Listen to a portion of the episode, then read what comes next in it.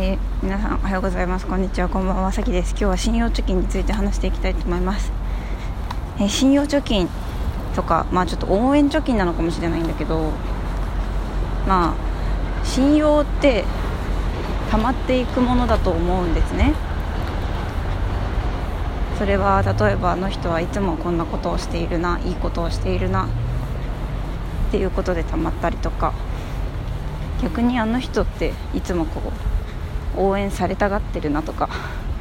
いつも何かを欲しがっているなとか人には何もしないくせに自分のことは見て欲しがってるなとか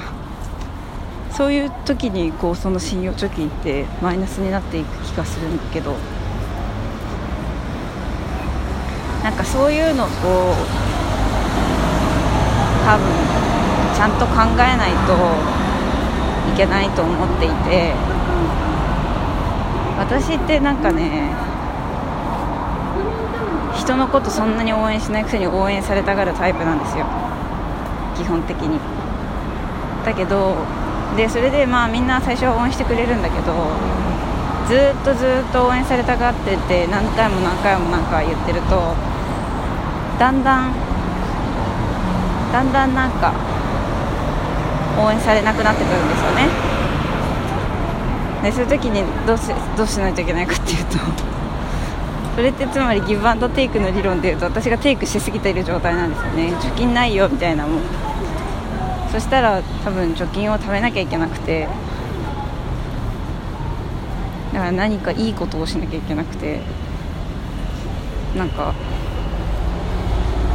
ね、なんかその自分が応援されるためにいいことをするっていうのが本質的に正しいとは思わないんですけど全くもって。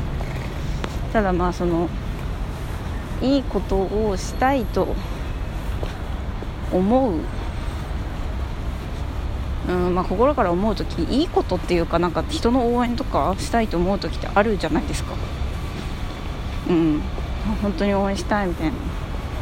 そういう時は応援したりとかなんかある程度自分が今その信用貯金溜まってるか溜まってないかみたいな軸は常に持っておいた方がいいなと思うし何かこう応援してほしいって思った時に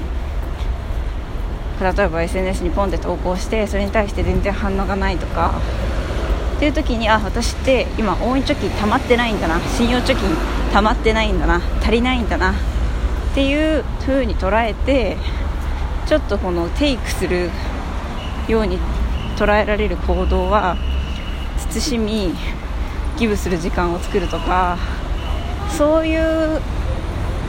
考え方は大事なのかなと思いますね。まあそんなこと考えなくていいくらいの親密な関係だったら別なんです。けど